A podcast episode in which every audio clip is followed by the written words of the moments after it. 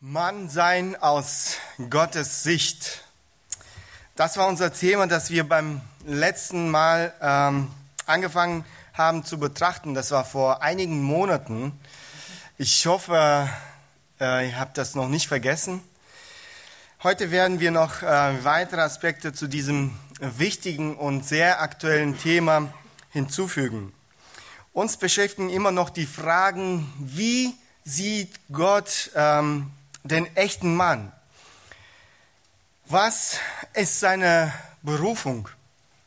Was macht einen Mann wirklich zu einem echten Mann? Wie sieht ein Mann nach dem Herzen Gottes aus? Diese Fragen müssen wir uns immer wieder stellen. Wir müssen bewusst zu Gottes Vorstellung äh, vom echten Mann zurückkehren, sie wirklich ständig vor Augen halten. Diese Welt, in der wir heute leben, versucht uns buchstäblich äh, ihre eigene, sogar perverse Vorstellung vom Mannsein aufzuzwingen. Sehr oft äh, schlucken wir diese Lügen und werden in unserem Denken, aber auch in unserem Handeln von diesen Vorstellungen geprägt. Über einige der populärsten falschen Vorstellungen vom echten Mann haben wir beim letzten Mal kurz gesprochen. Diese zwei Punkte, die wir beim letzten Mal äh, angeschaut haben, die falschen Vorstellungen vom Mannsein. Wir sind nicht nur auf eigene, äh, einige falsche Vorstellungen eingegangen, sondern auch auf einige wichtige Quellen äh, dieser Vorstellung vom Mannsein. Es ist wichtig zu verstehen, ähm, aus welchen Quellen äh, wir diese Kenntnisse über einen echten Mann, die auch unser Leben prägen, entnehmen. Dann, äh, also wie gesagt, die Quellen der Vorstellung vom Mannsein. Ich will sie hier nur kurz erwähnen. Unsere Väter, äh, sie sind eine wichtige Quelle für unsere Vorstellung von, vom echten ähm, Mann. Unsere Väter, sie hatten oder haben womöglich äh, immer noch Einfluss auf uns und unsere Vorstellungen vom echten Mann. Ob der Einfluss gut oder schlecht ist, äh, das ist eine andere Frage. Ob wir es wollen oder nicht, äh, formen unsere Väter unsere Vorstellungen vom Mann sein. Eine andere wichtige Quelle, die unser Verständnis vom echten Mann prägt, ist Massenmedien. Medien haben heute einen enorm starken Einfluss auf unser Bild vom Mannsein. Leider haben sie in den meisten Fällen einen negativen, einen schlechten Einfluss auf unser Leben. Wir unterschätzen oft diesen Einfluss der Medien auf unser Denken und gleichzeitig auf unser Handeln. Josef Goebbels, einer der engsten Vertrauten Adolf äh, Hitlers, sagte, gib mir die Massenmedien und ich mache aus jedem beliebigen Volk eine Schweineherde. Diese Menschen wussten von der Macht der Medien. Eine weitere und die wichtigste unfehlbare Quelle für die Vorstellung vom Mannsein ist das Wort Gottes. Wer wenn nicht Gott, der unser Schöpfer ist, äh, kann uns dabei helfen, unsere Berufung zu verstehen. Wer, wenn nicht Gott, kann uns dabei helfen, die wahre Sicht, äh, das richtige Bild vom Mannsein zu haben? Wer, wenn nicht Gott, äh, kann uns die nötige Kraft geben, um entsprechend unserer Bestimmung zu leben? Das war nur eine kurze Übersicht äh, von der ersten Predigt. An dieser Stelle wollen wir heute weitermachen. Jeder von uns äh, weiß, äh, was eine Gebrauchsanweisung ist. Wenn wir zum Beispiel einen Kühlschrank oder ein Handy kaufen, finden wir beim Auspacken des Gerätes immer eine Gebrauchsanweisung. Um der Kühlschrank oder das Handy nicht durch falsche Bedienung ähm, zu beschädigen, las, äh, lesen wir logischerweise die Gebrauchsanweisung des Herstellers. Auch wenn wir Männer es nicht gerne tun, es ist wichtig, die zu lesen. Das gleiche gilt auch für den Mann. Er benötigt auch eine Gebrauchsanweisung. Und zwar von seinem Hersteller. Gibt es denn überhaupt ähm, eine Gebrauchsanweisung zum Mannsein? Gott, unser Hersteller, unser Schöpfer, hat uns diese Gebrauchsanweisung hinterlassen. Die Gebrauchsanweisung zum Mann sein. Ähm, das wollen wir heute zusammen anschauen. Wir haben sie bereits erwähnt, das Wort Gottes, unsere vollkommene und perfekte Gebrauchsanweisung zum Mann sein oder auch Frau sein und vieles, vieles mehr. Gottes Wort ist nicht einfach eine Reihe von Regeln und Anweisungen. Gottes Wort ist eine besondere Gebrauchsanweisung. Gottes Wort hat Macht, uns zu verändern. Deshalb werden wir im Weiteren unsere Aufmerksamkeit nicht auf irgendwelche Auffassungen äh, angesehener Menschen dieser Welt, sondern auf Gottes Wort äh, selbst richten, auf diese wichtige und unfehlbare Quelle der Vorstellung von Mann, vom echten Mann. Das Wort Gottes ermöglicht uns, den Mann und seine Bestimmung aus äh, Gottes Sicht zu sehen. Im ersten Buch Mose lesen wir über die Erschaffung des ähm, ersten Menschen, Adam. Gott hat den ersten Menschen als vollkommen Menschen äh, geschaffen. Er war ein echter Mann. Deshalb ist ein echter Mann immer ein Gottesmann.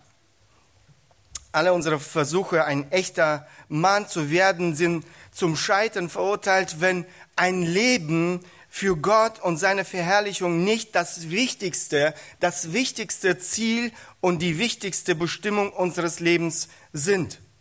Alle unsere Versuche, ein echter Mann zu werden, sind zum Scheitern verurteilt, wenn wir dem Ruf, äh, als Gottes Ebenbild zu leben, nicht Folge leisten und alles, wirklich alles daran setzen, unser, unseren Herrn und Heiland Jesus Christus besser kennenzulernen. Im ersten Korintherbrief äh, lesen wir, er, der Mann, ähm, Gottes Bild und Ehre ist. 1. Korintherbrief Kapitel ähm, 11, Vers 7. Der Mann ist das Abbild von Gott selbst. So wie Gott ist auch der Mann auf der Erde mit einer gewissen Macht ausgestattet. Mit der Macht zu leiten. Er soll ein Vertreter Gottes auf der Erde sein. Er soll sein Bildnis widerspiegeln. Ein Pastor schreibt, die Männer mit ihrer Zugehörigkeit zum männlichen Geschlecht spiegeln wie ein Vergrößerungsglas verschiedene Eigenschaften und, und Attribute von Gott wider. Überlegt euch mal, welch eine große Verantwortung ähm, von Gott uns äh, Männern auferlegt wurde. Spiegelst du Gott mit deinem Leben wider? Das ist unsere große Verantwortung. Gottes Abbild zu sein war auch die Berufung Adams, äh, des ersten Menschen. Er lebte wirklich entsprechend dieser Bestimmung so lange, so lange bis die Sünde in sein Leben kam. Was, was passierte mit dem Mann im Moment des Sündenfalls? Die Autoren eines Buches äußerten äh, in diesem Zusammenhang sehr äußerten in diesem Zusammenhang sehr interessante Gedanken. Sie behaupten, äh, dass Adam in Jevas Nähe war, als sie von Satan versucht wurde. Er blieb aber ein passiver Beobachter des Geschehens, statt die ihm von Gott auferlegte aktive Führungsrolle zu übernehmen. Sie bestätigen äh, ihre Aussage mit guten, triffigen Argumenten äh, aus der Schrift. Sie schreiben, vier Gründe sprechen dafür, warum wir meinen, Adam sei bei der Versuchung anwesend gewesen. Erstens, sein Schweigen passt in den gesamten Kontext vom 1. Mose 1 bis 3. Zweitens, in 1. Mose 3, 6 heißt es, dass er da war. Ich lese nochmal diesen Vers, 1. Mose 3, ähm, Kapitel 3, Vers 6. Und die Frau sah, dass äh, von dem Baum gut zu essen wäre und dass er eine Lust für die Augen und ein begehrenswerter Baum wäre, weil er weise macht. Und sie nahm von seiner Frucht und aß. Und sie gab davon auch ihrem Mann, der bei ihr war. Und er aß. Der bei ihr war. Das ist ein wichtiger Argument. Ähm, der, also drittens, die Art, die das äh, Ereignis in 1. Mose 3, ähm, 1 bis 7 berichtet wird, legt es nahe, dass Eva sich unmittel, unmittelbar an Adam wandte und ihm von der Frucht gab. Viertens, andere Männer, von denen in 1. Mose berichtet wird, verhielten sich ähnlich wie Adam, was die Vermutung nahelegt, dass sein Schweigen sich als Verhaltensmuster in seinen äh, männlichen Nachkommen fortsetzte. Das sind wirklich triffige Argumente. Die Passivität, das Schweigen des ersten Mannes hat die gesamte Menschheit zum Sündenfall gebracht. In der Bibel lesen wir, welche Folgen der Sündenfall für die Menschheit und die ganze Welt hatte. Heute ist es nicht anders. Das Schweigen, das ähm, Passivität des Mannes ist zerstörend. Zerstörend für ihn selbst, zerstörend für seine Familie, Frau und Kinder, für die Gemeinde und für die ganze Gesellschaft. Gott hat seine Bestimmung für den Mann. Das ist sein Plan, das ist seine Ordnung. Die Missachtung dieser Ordnung führt zu Chaos. Gott hat den Mann nach seinem Abbild geschaffen, das heißt selbst, äh, äh, selbstähnlich.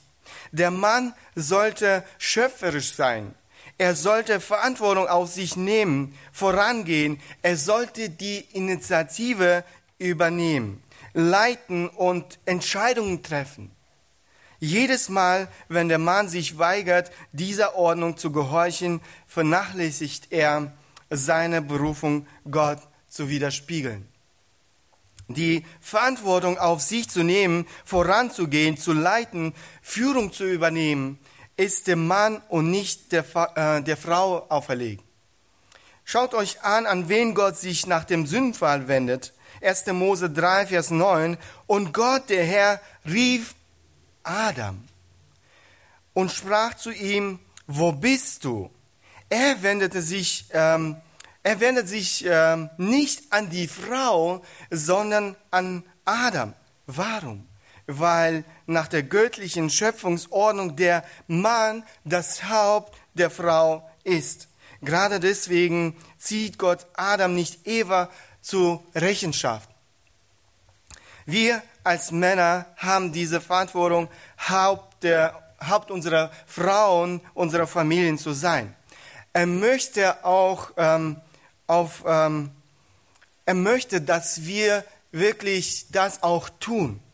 Ich möchte auf einige wichtige Charaktereigenschaften eines echten Mannes, der die Führungsrolle auf sich nimmt und vorangeht, aufmerksam machen. Wir dürfen natürlich nicht äh, vergessen, dass es keine vollständige Liste ist. Es gibt sicherlich viel mehr Charaktereigenschaften, die man in diese Liste mit reinnehmen könnte.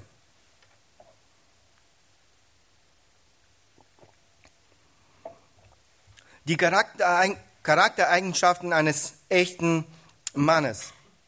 Wir schauen uns an, welche Charaktereigenschaften ein Leiter, ein echter Mann, ein Mann nach dem Herzen Gottes haben sollte.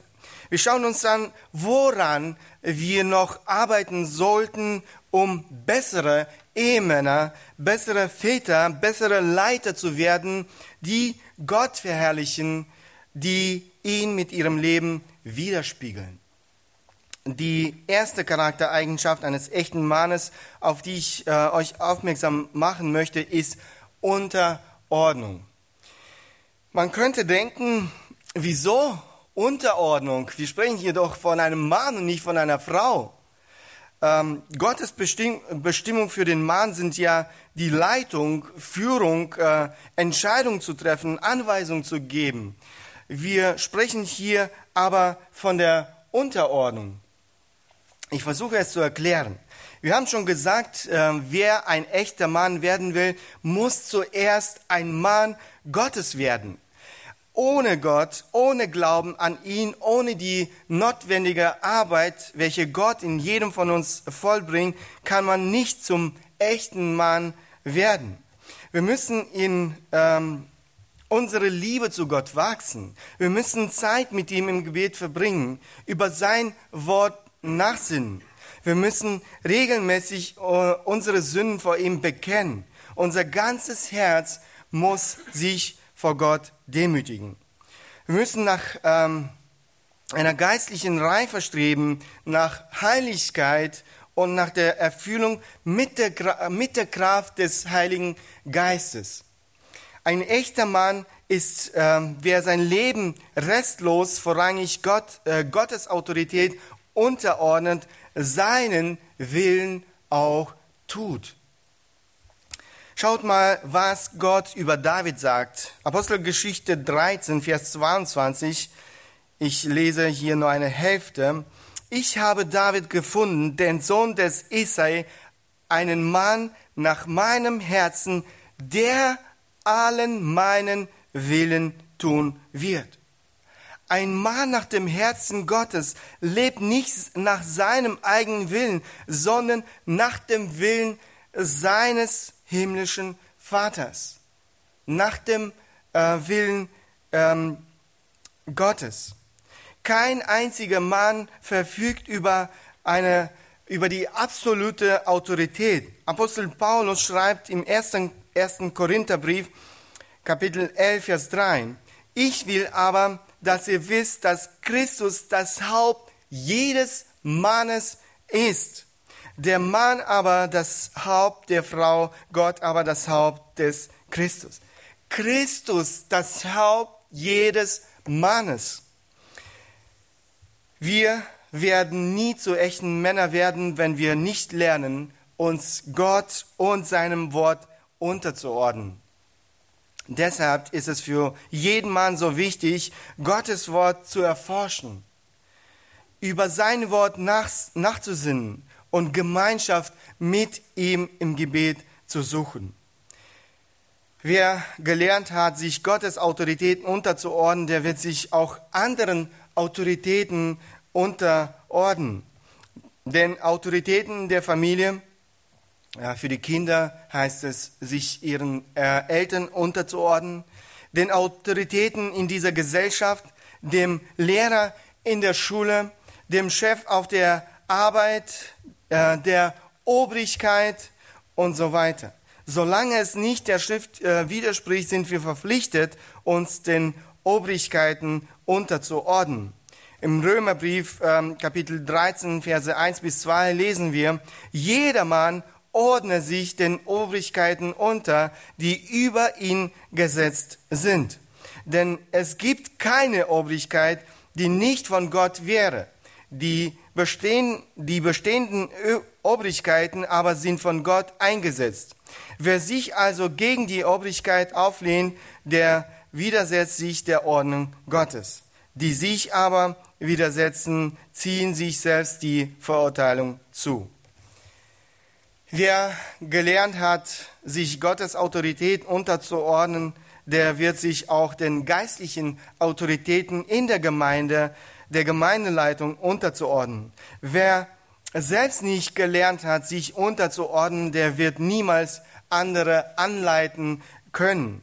Der wird nie zu einem geistlichen Leiter nach Gottes Maßstäben werden, wo auch immer, in der Familie, in der Gemeinde oder auch in dieser Gesellschaft.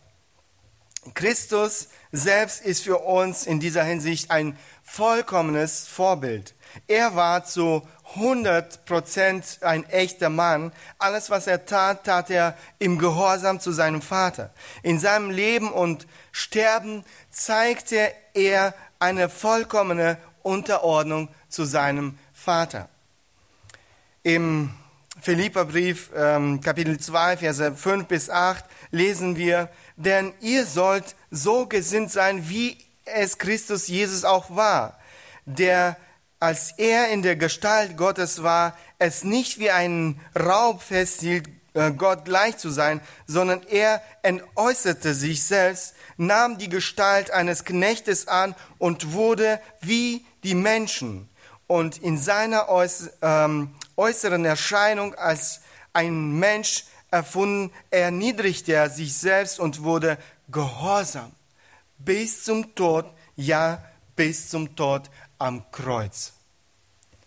Er suchte nicht seinen Willen, sondern den Willen seines himmlischen Vaters.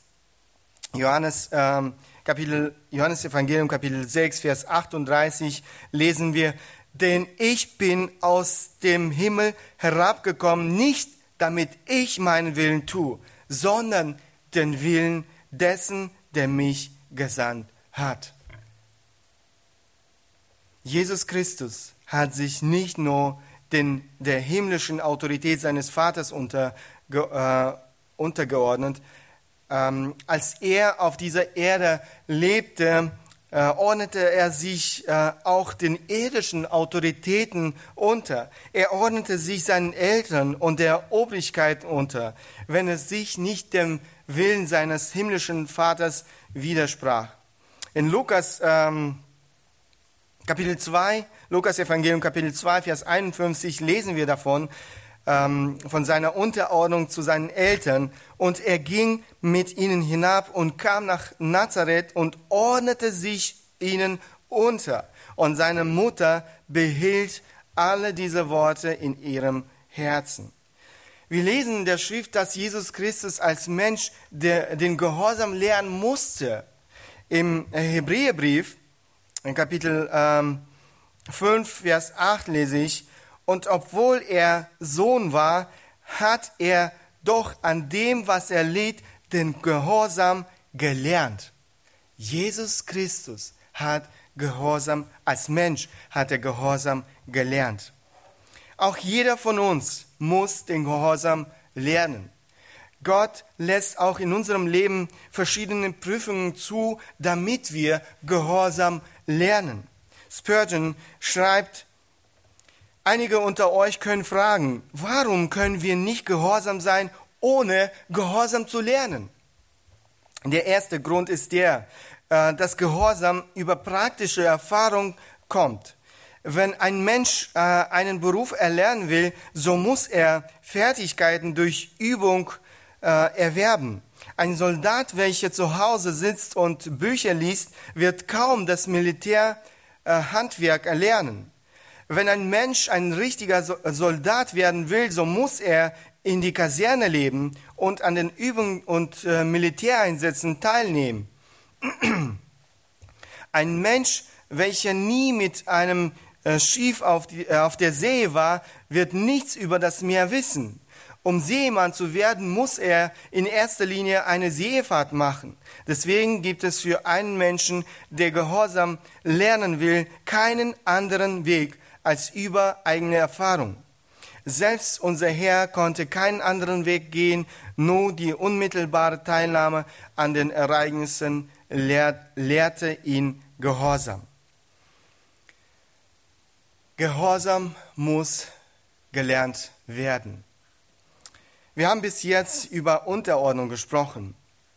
Die nächste wichtige Charaktereigenschaft eines echten Mannes ist aufopfernde Liebe. Aufopfernde Liebe. Liebe, aufopfernde Liebe, Agape-Liebe, das ist auch eine wichtige Charaktereigenschaft, äh, ohne die es, äh, ohne die ein echter Mann, ein Leiter unvorstellbar ist. Es ist die Liebe, die keine Bedingungen stellt, die nicht ähm, das ihre sucht. Es ist die Liebe, über die wir im ersten Korintherbrief lesen. Erster Korintherbrief, ähm, die äh, Verse sind uns ähm, sehr gut bekannt. Kapitel 13, Verse 4 bis 8. Die Liebe ist langmütig und gütig. Die Liebe äh, beneidet nicht. Die Liebe prahlt nicht. Sie behält sich, äh, sie bläht sich nicht auf. Sie ist nicht unanständig. Sie sucht nicht das Ihre. Sie lässt sich nicht erbittern. Sie rechnet äh, das Böse nicht zu. Sie freut sich nicht an der Ungerechtigkeit. Sie freut sich aber an der Wahrheit. Sie erträgt alles, sie glaubt alles, sie hofft alles, sie erduldet alles.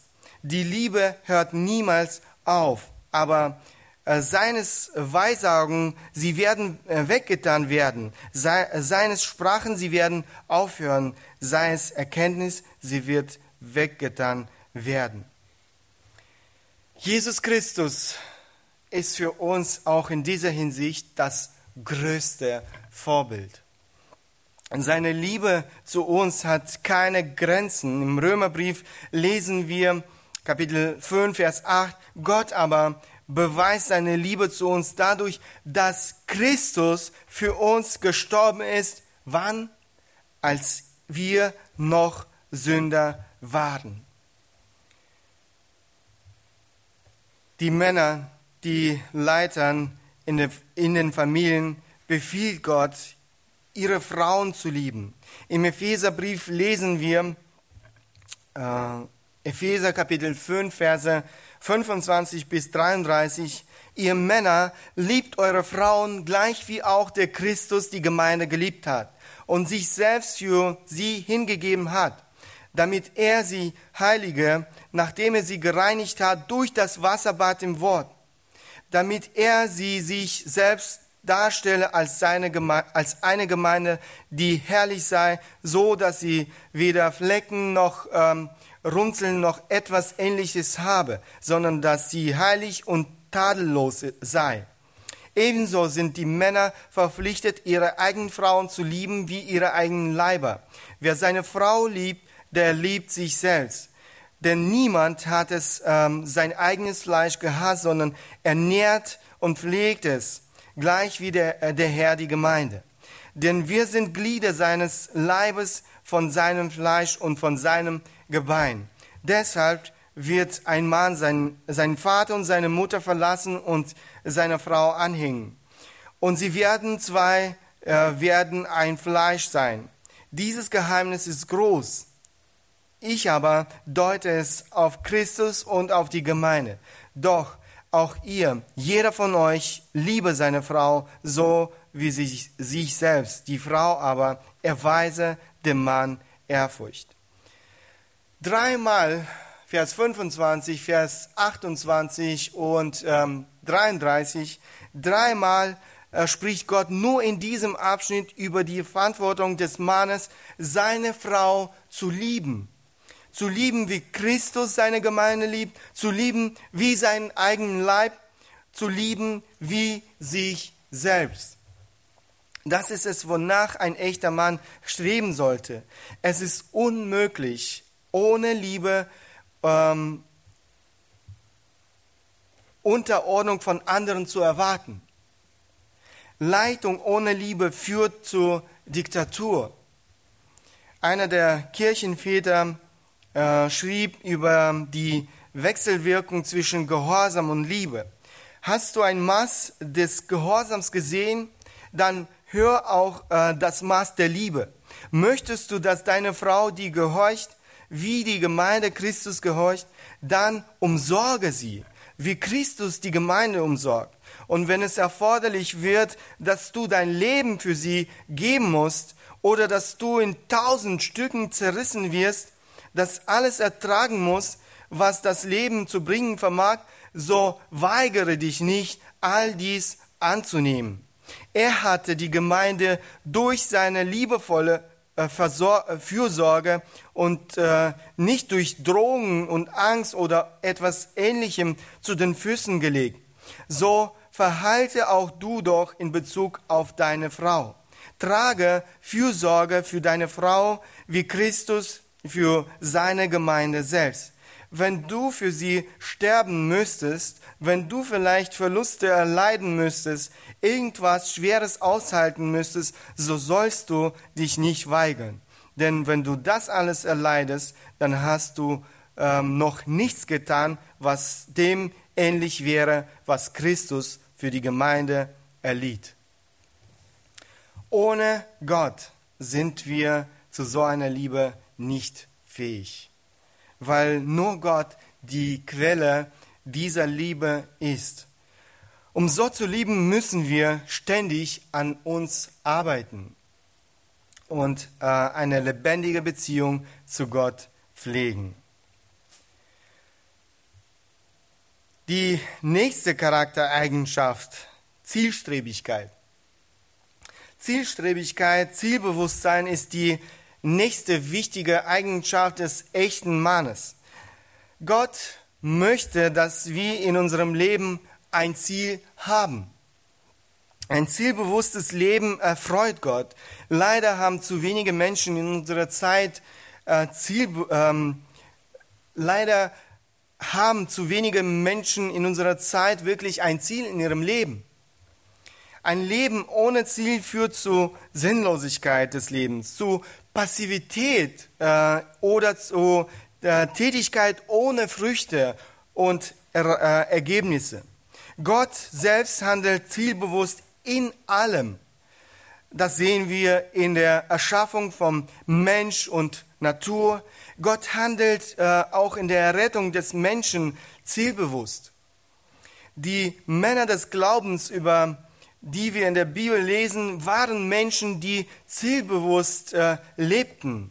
Sie warteten nicht passiv, äh, bis Gott ihnen etwas anbieten würde, sondern äh, handelten aktiv und Gott lenkte sie auf den äh, erforderlichen äh, Weg. Apostel Paulus sagt, äh, wiederum Philipperbrief, Kapitel 3, Verse 13 bis 14, Brüder, ich halte mich selbst äh, nicht dafür, dass ich es ergriffen habe.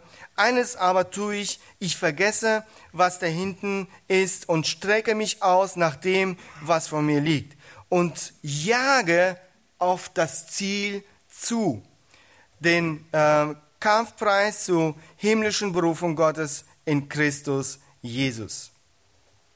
Er hatte ein Ziel und alles, was er tat, tat er, um dieses Ziel zu erreichen. Er plante sein Leben äh, und auch seinen Dienst.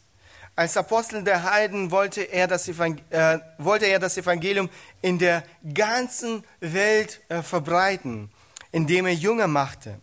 Äh, sich Ziele zu setzen und sie zu erreichen, ist das biblisches Prinzip. Was ist das Ziel deines Lebens? Hast du überhaupt ein Ziel? Könntest du es äh, jetzt äh, formulieren, wenn dich jemand danach fragen würde? Wenn du das Ziel deines Lebens nicht formulieren kannst, dann ist es sehr wahrscheinlich, dass du einfach keines hast. Also weißt du nicht, wofür du lebst. Es ist unwahrscheinlich, dass du, ähm, dass du dein Leben fruchtbar für Gott und sein Reich ähm, äh, wirklich einsetzen kannst. Es ist keine Theorie. Wahrscheinlich wird jemand sagen, dass das alles Unsinn, Unsinn sei. Jedoch äh, bestimmen unsere Ziele oder deren Nicht-Vorhandensein unser Leben. Zu oft planen wir unser Leben ohne Gott, indem wir von unseren eigenen egoistischen Wünschen getrieben werden. Diese egoistischen Wünsche bestimmen dann auch unser Leben. Gott möchte, dass wir uns nicht nur Ziele setzen. Gott möchte, dass äh, wir diese Ziele auch erreichen. Es wäre sinnlos, sich Ziele zu setzen und sie nicht zu erreichen. Gott möchte, dass wir Ziele erreichen, weil das Gott auch verherrlicht. Wenn ich über Personen nachdenke, die ihre Ziele erreicht haben, dann denke ich an äh, als erstes an Christus. Er kam mit nur einem Ziel auf dieser Erde, die Menschen von den Sünden zu erretten und Jünger zu machen, äh, die wiederum in der Lage wären, weitere Jünger zu machen. Das ist ein vollkommenes Vorbild dafür, wie man Ziele erreicht. Er machte keinen einzigen Fehler. Sein, äh, sein Ziel bestimmte sein Leben und all das, was er tat, jeden seiner Schritte, jede seiner Entscheidungen. Nicht für einen, äh, nicht, nur, äh, nicht für einen Moment verlor er dieses Ziel aus den Augen. Er verlor seine Kräfte nie umsonst. Er schlug seine Zeit nicht mit nutzlosem Tod. Er erfüllte Gottes Willen. Jesus vollendete das, was Gott für ihn vorgesehen hatte. Er erreichte sein Ziel. Am Ende seines Lebens sagte er, zurückblickend, ähm, ich habe dich verherrlicht auf Erden. Ich habe das Werk vollendet, das du mir gegeben hast, damit ich es tun soll. Johannes 17, Vers 4. Gott erwartet auch von uns, dass wir unser Leben planen, dass wir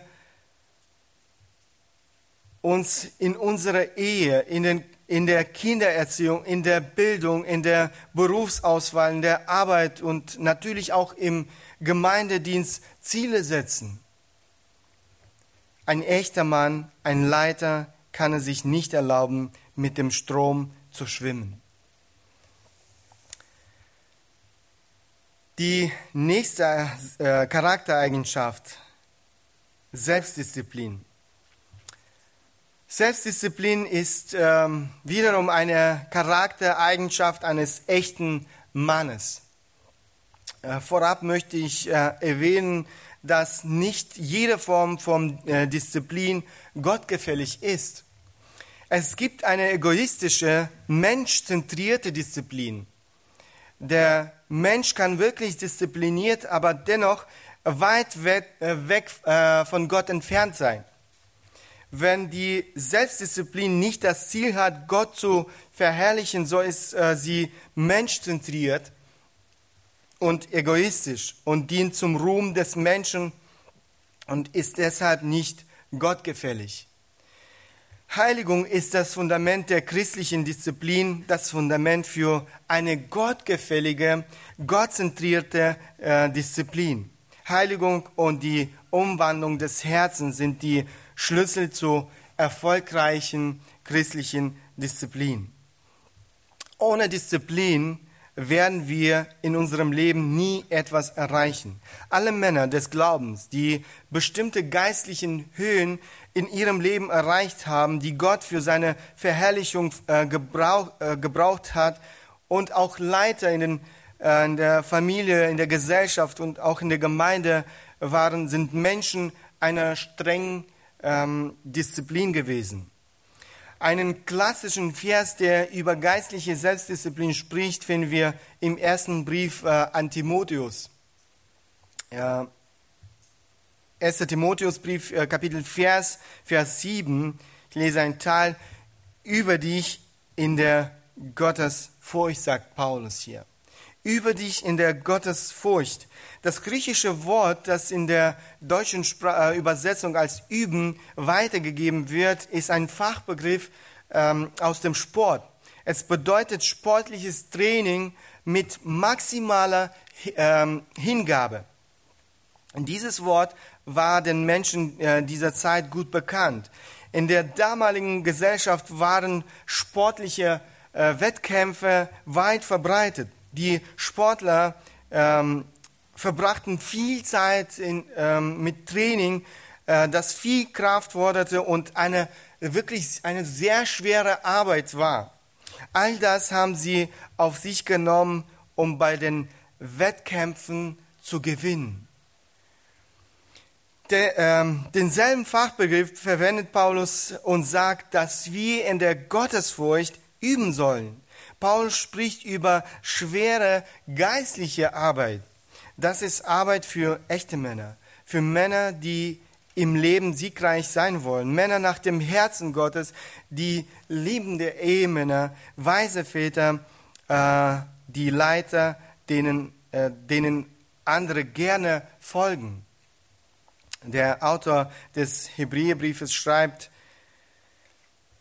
Kapitel 12, Verse 1 bis 2, da wir nun eine solche Wolke von Zeugen um uns haben, so lasst uns jede Last ablegen und die Sünde, die uns so leicht umstrickt, und lasst uns mit Ausdauer laufen in dem Kampf, der vor, vor uns liegt, indem wir hin, hin, hinschauen auf Jesus, den Anfänger und Vollender des Glaubens, der um der vor ihm liegenden Freude willen das Kreuz erduldete und dabei die Schande für nichts achtete und der sich zu Rechten des Thrones Gottes gesetzt hat. Wir sollen jede Sünde ablegen. Und zwar nicht nur die Sünde, sondern auch äh, die Last. Hier treffen wir wieder auf äh, einen Fachbegriff aus dem Sport so wie die Sportler alle Kleidung, die sie im äh, Wettkampf äh, äh, stören konnte, ablegen, so sollen auch wir jede Last ablegen. Diese Last muss nicht unbedingt eine Sünde sein, aber sie steht unserem geistlichen Wachstum im Wege. Wir müssen lernen, alles äh, loszulassen, was zum Hindernis oder äh, zu Last in unserem Leben wird, um alle unsere, äh, unsere Kraft darauf zu richten, Gott gefällig zu leben. Das schaffen nur echte Männer, Männer, die ihr Leben disziplinieren, die lernen, ihre Prioritäten richtig zu setzen, um das Maximum zu erreichen. In einem anderen Buch der Bibel, in dem ersten Buch der Chronik, finden wir unter den zahlreichen Aufzählungen der Stämme Israels einen sehr interessanten Vers. 1. Chronik, ähm, Vers, äh, Kapitel 12, Vers 32, 33. Von den Söhnen Isaschars, die Einsicht hatten in die Zeiten, um zu wissen, was Israel tun sollte. 200 Häupter und alle ihre Brüder folgten ihrem Wort. Es ist aus dem Zusammenhang hier rausgerissen. Die Menschen, um die es hier geht, waren weise. Wir lesen hier, sie hatten Einsicht in die Zeiten und wussten, was zu tun war. In der modernen Sprache ausgedrückt äh, waren es Menschen, die ihre Prioritäten richtig setzen konnten. Sie wussten, was richtig ähm, zu tun war und wann es richtig war. Weiter lesen wir, alle Brüder folgten ihnen. Das sind echte Leiter, denen andere gerne folgen. Selbstdisziplin ist eine sehr wichtige Eigenschaft eines Mannes nach dem Herzen Gottes. Beim nächsten Mal sehen wir uns andere wichtige Charaktereigenschaften eines echten Mannes an. Ich möchte jetzt kurz zusammenfassen, worüber wir gesprochen haben. Also nichts anderes als Gottes Wort soll zur Gebrauchsanweisung für, den, äh, für jeden Mann, äh, für dich und mich werden. Gott ist derjenige, der uns geschaffen hat. Gott gibt uns nicht nur eine äh, wahre Vorstellung über den echten Mann, sondern auch die nötige Kraft, nötige Kraft, äh, Kraft, um ein echter Mann zu werden. Gottes Wort zeigt uns, welche Charaktereigenschaften ein echter Mann, ein Leiter haben sollte, wie ein Mann nach dem Herzen Gottes aussehen sollte. Und wir haben einige dieser Charaktereigenschaften heute angeschaut. Unterordnung. Wie sieht es mit der Unterordnung in deinem Leben aus? Hast du, hast du dein Leben Gott untergeordnet? Man kann nicht zu einem echten Mann werden, ohne sein Leben als erstes Gott unterzuordnen. Man kann nicht ohne Glauben an Gott zum echten Mann werden, ohne die notwendige Arbeit, die Gott in jedem von uns vollbringt. In welcher Beziehung lernst du Gehorsam, Unterordnung? Wie wir schon gesagt haben, kann man Gehorsam nur in der Praxis lernen. Wir brauchen einander, um Gehorsam zu lernen. Wir brauchen lebendige und äh, gesunde Beziehungen in der örtlichen Gemeinde.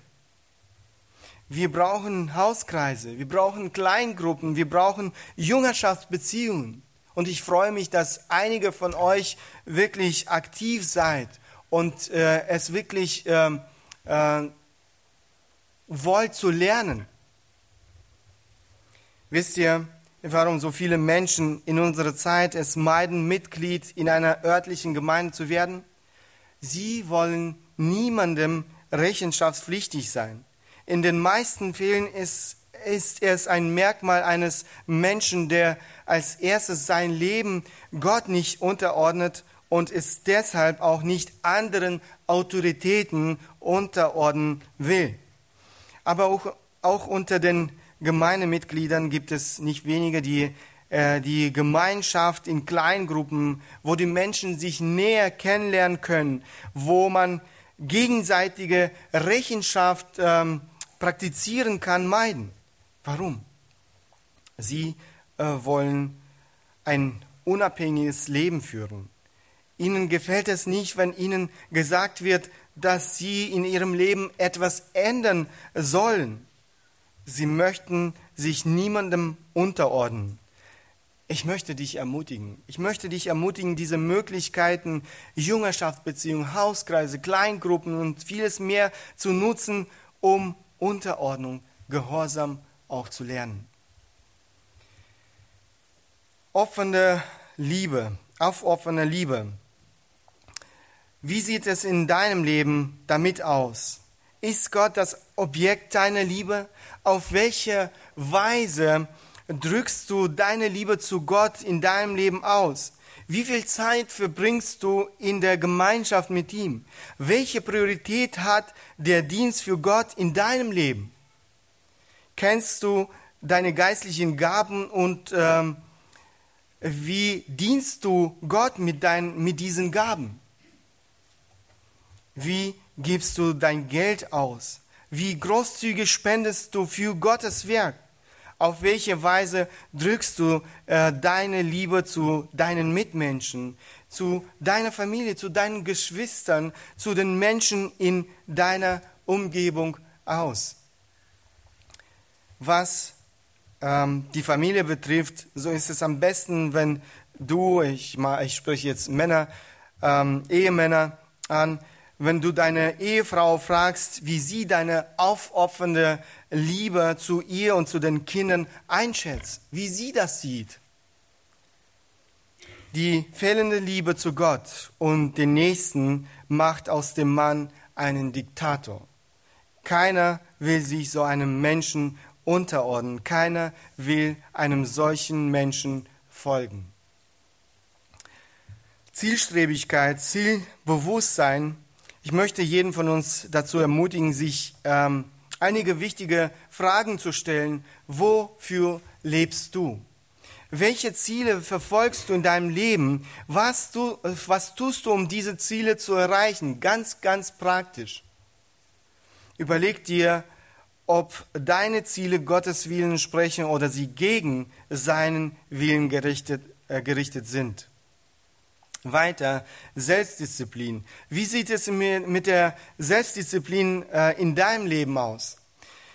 Die fehlende äh, Disziplin, Selbstkontrolle oder Selbstbeherrschung zerstören das Leben äh, des Mannes, seiner Familie, der Gemeinde und der Gesellschaft, ähm, in der wir leben.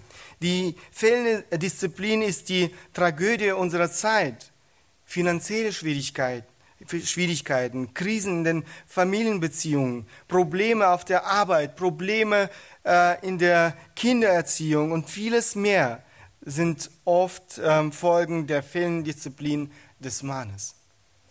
Ich möchte nicht, dass wir heute enttäuscht und deprimiert nach Hause gehen, weil wir Gottes hohe Maßstäbe gesehen und erkannt haben, dass wir eigentlich in allen diesen Bereichen immer wieder versagen. Ich möchte jeden von uns nur dazu ermutigen, nicht aufzugeben. Nicht aufzugeben, nicht passiv zu werden, sondern alles zu tun. Alles zu tun, um zu lernen, an sich zu arbeiten, um ein echter äh, Mann zu werden, ein Mann nach dem Herzen Gottes, der Gott widerspiegelt, äh, ihn mit seinem Leben verherrlicht. Gott segne uns dabei. Amen. Lass uns noch zusammen beten. Wir stehen dazu auf.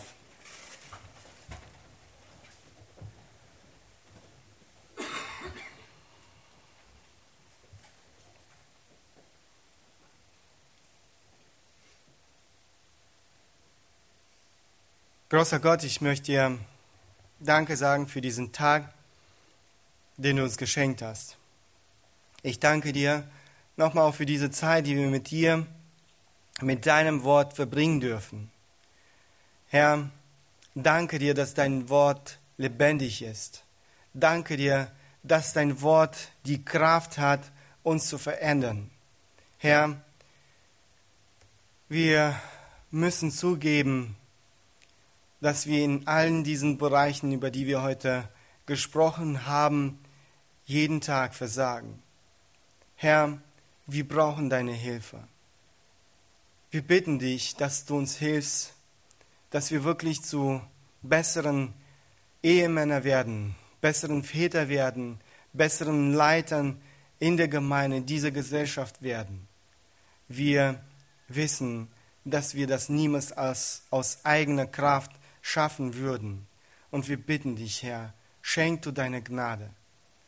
Wir danken dir nochmal für dein Wort, das ähm, du uns gegeben hast. Wir danken dir nochmal auch für den Heiligen Geist, der in uns wohnt, wohnt, der uns diese nötige Kraft auch gibt.